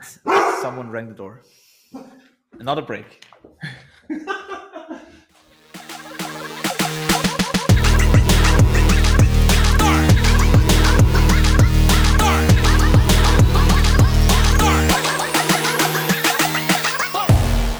Okay, was just the mailman or the, Oh. the post the postman. So, um, getting back to Pat's question. So, in the podcast with Simon Prince, I just got the idea that I wanted to give Simon the chance to ask a question to the next guest, not knowing who the next guest is. Um, well, actually, Simon did know, but um, because it was on the next day, it was already planned. Right. So after your podcast or the podcast I'm doing with you right now, Mhm. I I don't know yet who who, who will be the next person, Mhm. man or woman, German or English speaking. So before I ask you for a question for my next guest, I would like you to answer the question from my previous guest, which was Pat Stuart from Operant K9, and we all know him from the K9 Paradigm. Mhm. So I hope you can hear it. This is the question from Pat Stuart. I think something I'm usually interested in with most experienced people uh, is that they have usually had some radical shift in what they do. I think Mhm. that most dog trainers who have been at it for a long time have an experience that they can talk about that like radically made them either aware of something or changed something. Um, you know, uh, like Pat Nolan when he talks about the bird coming back, where he's like, oh, okay. So I'd be curious to hear if the next person has a moment like that where they sort of reflected on their training and realized, like, oh, I have to change, or realized, like, you know,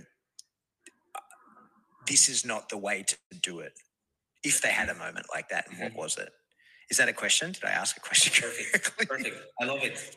I love it. That's a really good. That's a really good question. So, has there been a radical shift in your career? Um, well, radical. I'm. I'm not sure. Um, I'm not sure. I think uh, one of the things is, uh, uh, like I mentioned earlier, talking about mistakes and how I uh, want to do things differently, um, was the deployment uh, example. So, uh, if you ask me to do things differently next time, is take your time, Mhm. being patient instead of getting overexcited and and rushing into the next crime scene that the dog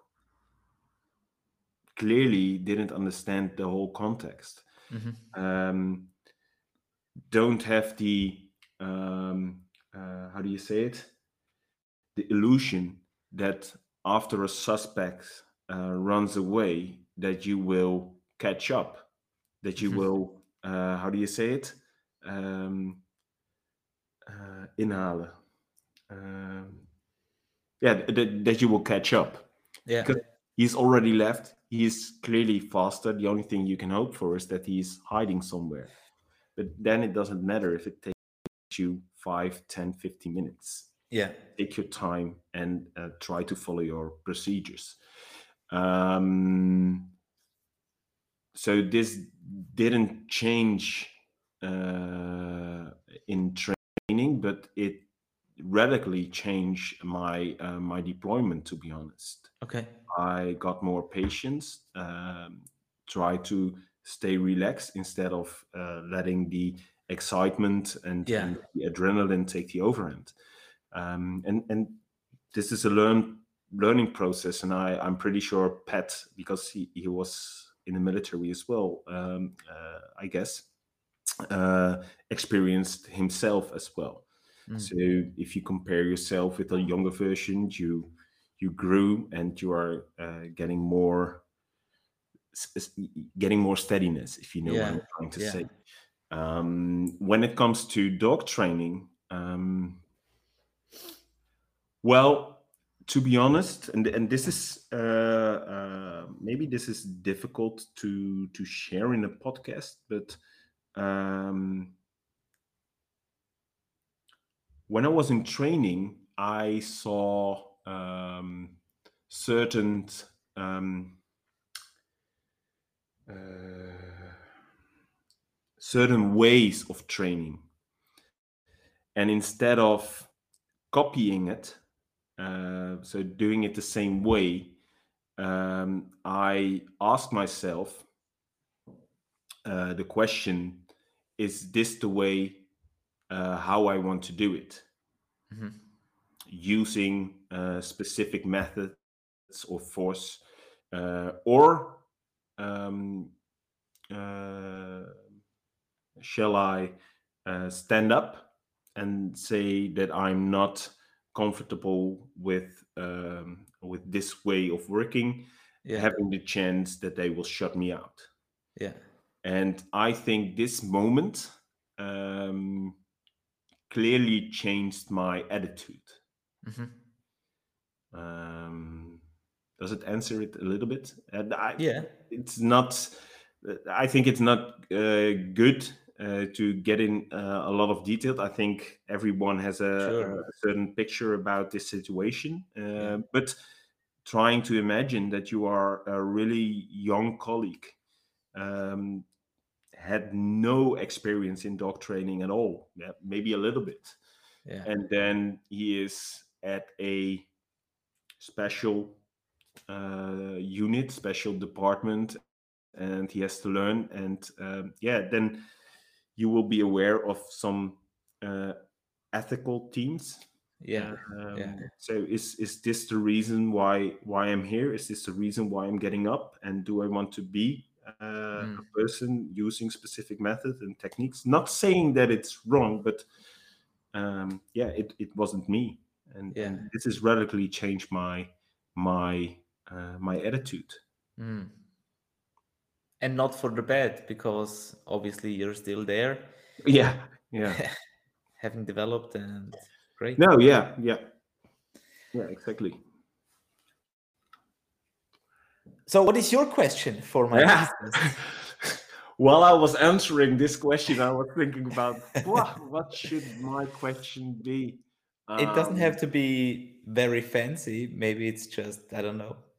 Uh, what I'm curious, uh, and and and yeah, I have no clue who your next guest will be, but Me neither. uh, if, if it be a handler or trainer or um, uh, whatever. But I want, I would like to know the his or her opinion about um, having research involved in um, sh- shall we say his? Uh, I'm not sure if it's uh, his or his, her, but his or her. Yeah. um, it. his uh, training development, so his training career. Come again. Sorry. So, did uh, uh, research Uh-huh.